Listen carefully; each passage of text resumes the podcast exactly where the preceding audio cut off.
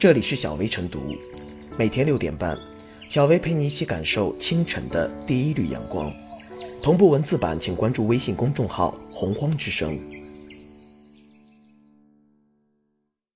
本期导言：近日，南京鼓楼分局接到辖区某楼盘工作人员报警，称有人闹事，故意损坏了楼盘价值不菲的宣传沙盘。据警方调查，坐在沙盘上的这位女性是准业主。因从相关渠道得知，楼盘的实际情况和销售所说的情况不符，为此一气之下坐在售楼处沙盘上维权，经警方多番规劝后才离开。经沙盘维修方在现场进行测量以及检查后，初步确定毁坏沙盘的维修价格在五万元左右。目前，龚某因涉嫌故意损坏财物罪已被鼓楼警方依法刑事拘留，此案正在进一步审理之中。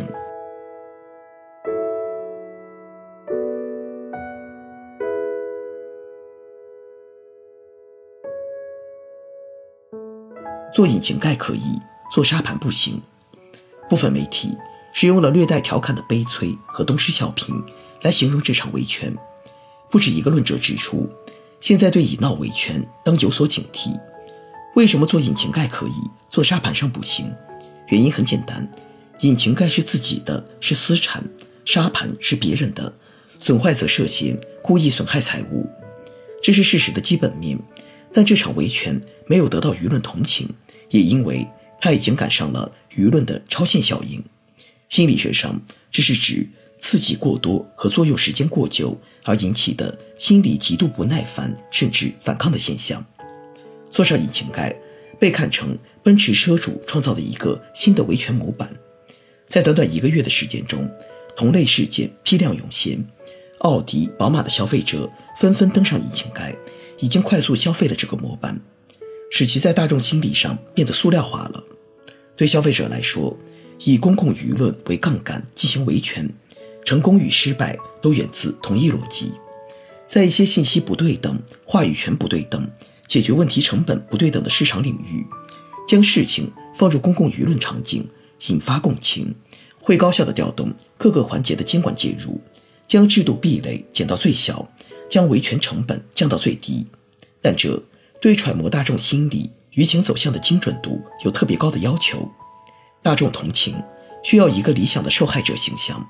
大众激愤需要有新鲜的强刺激，这两点都能反噬想要借用这个杠杆的消费者。比如，在奔驰维权案中，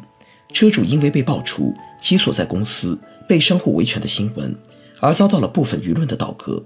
这也是在接受完美受害者的拷问。实际上，他所在公司的债务问题和他本人的债务问题并不是一码事。又比如，在这次悲催的沙盘维权中，按照媒体报道，业主针对开发商的维权由来已久，业主群已经成了维权群，并不仅仅是这位女士单个人的问题。但比起开发商到底有无违约，舆论更关心。模仿引擎盖维权、弄巧成拙这样的故事内核，因为这相对于已经被消费过的做引擎盖，已经成了新的强刺激。太阳底下无新事，在农民工欠薪问题被制度设计和技术手段逐步覆盖之前，每年农历年前的新闻中都有农民工讨薪的新热点，而且这些讨薪方式每年都不重样，跳楼讨薪有之，当街拉横幅讨薪有之。吊塔讨薪有之，赤身讨薪有之，凛冬岁尾，此情此景，让人感到苍凉的不仅是问题的长期性，还有大众舆论在给予同情时无意识的刻薄。如果想博取同情，必须换出新的花样。这个传播语境，今年借用舆论维权的消费者正在经历。农民工讨薪的爆点新闻，近几年已经少得多。监管的合围与技术手段的强势介入。在一定意义上改变了维权者的路径以来，使后者更不容易采取成本和不确定性高的舆论维权手段，让消费者从引擎盖上下来，一样要经历这样的过程。就比如南京房主维权一事上，还要一码归一码，他要为故意损害财物负担相应的刑责民责，但他背后的业主群体的维权，并不因此就没有了合法性，也不能因此无机构过问。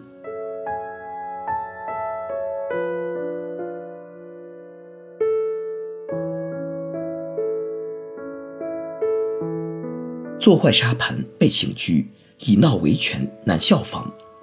遇到纠纷，采取维权行动本是人之常理，但在行动之际，一定要保持相对清醒的认知，自身行为要严守法律与理性的边界，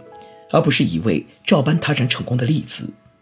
从南京准业主坐在沙盘上维权不成，反被追究责任一事来看，这位准业主首先犯了一个常识性错误，就是西安奔驰女车主坐在汽车引擎盖上维权，是因为这是他所购买的自家车辆。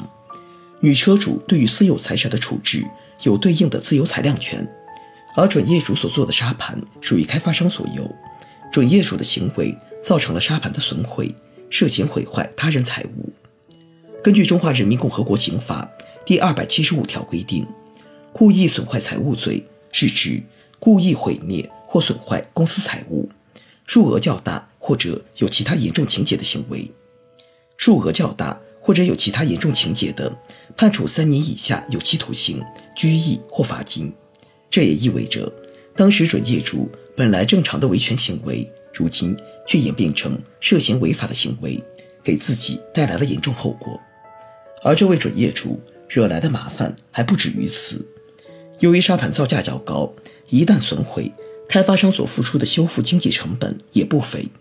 这还没有计算因为耽误展示所造成的其他损失。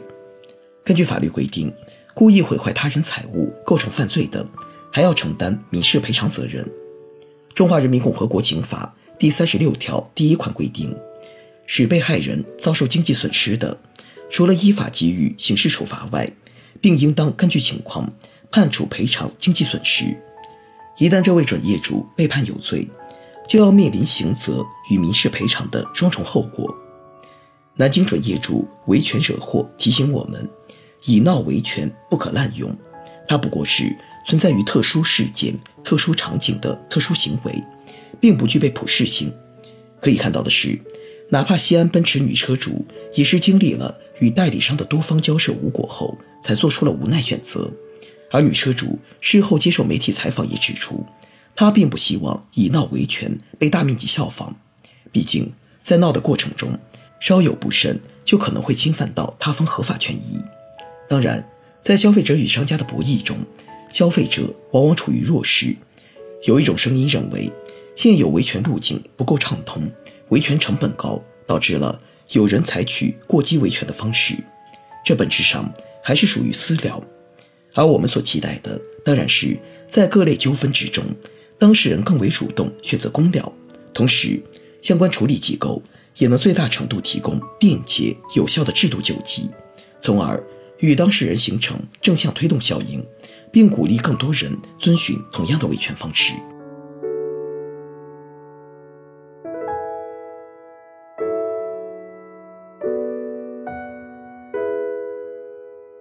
最后是小薇复言：“你坐在引擎盖上哭，我坐在沙盘里闹。对于这种东施效颦式的维权，客观来说确实不太理性。反映诉求、解决问题要走正常途径，但现实中正常途径往往比较曲折，而以闹维权却有曲径通幽之效。一个社会的公平正义，不能通过对他人非理性维权方式的效仿来实现，但同样更不能鼓励民众。”去做花样翻新的维权表演。